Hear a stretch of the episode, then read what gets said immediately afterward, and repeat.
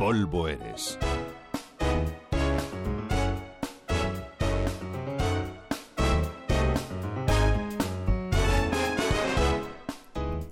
Ya que hace nada hablábamos del cementerio central de Viena y la profanación que han sufrido algunos de los ilustres, sigamos con un recorrido fúnebre por esa ciudad. En Viena hay un par de cementerios que no deben dejar de verse. Uno, ya lo he dicho, es el ya citado, el central, donde están los huesos de los grandes hombres. A esta necrópolis, una de las más bellas y grandes de Europa, le tienen mucho cariño los vieneses. Es un lugar de paseo impresionante, con músicos de jazz y clásica tocando, y a veces hay que incluso espantar ciervos porque se comen las flores de las tumbas. No hay forma de criar malvas si viene un rumiante y se las zampa. Pero además del cementerio central de Viena, tan famoso él, hay otro más modesto, pero también, no sé, más sentimental, más conmovedor. Allí no hay famosos, y si los que allí están enterrados hicieron algo importante en vida, lo saben solo ellos. Es el cementerio de los sin nombre. Now in Vienna, there's ten pretty women. There's a shoulder where death comes to cry. Los enterrados en el cementerio de los sin nombre son gentes que murieron ahogadas en el Danubio.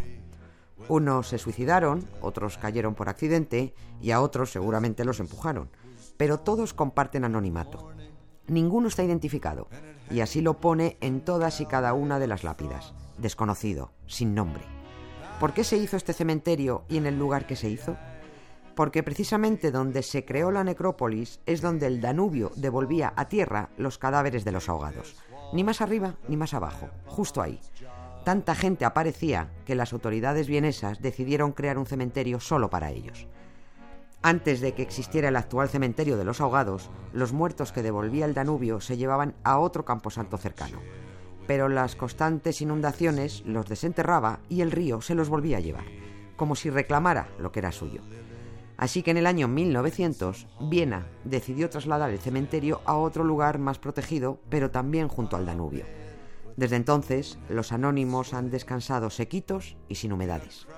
Pero el mérito de este cementerio lo tuvo durante muchísimos años un hombre llamado Joseph Fuchs.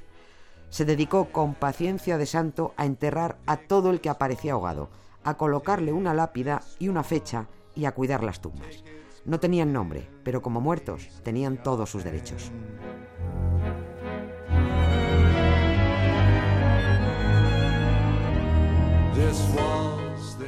En el año 1991, Viena premió a Joseph Fuchs con la medalla de oro de la ciudad, porque este buen hombre no dejó de cuidar el cementerio ni un solo día desde 1932, pero también porque su empeño iba más allá.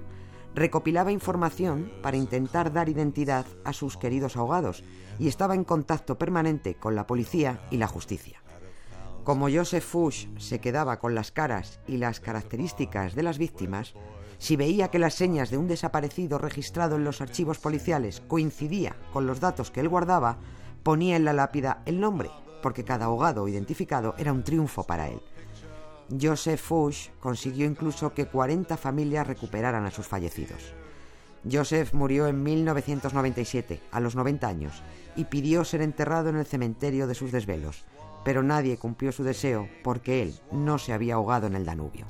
Podrían haber hecho una excepción, caramba. En cuanto dejas algo en manos de los vivos, no hay forma. Oye. Nieves con Costrina, Radio 5, Todo Noticias. Our play where I've got to lie down with you soon. In a dream of Hungarian lanterns in the mist of some sweet afternoon.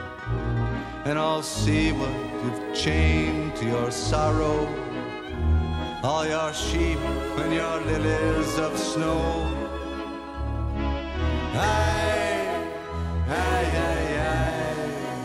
Take this waltz, take this waltz with its all.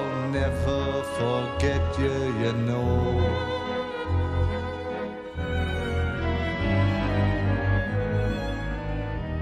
this waltz, this waltz, this waltz with its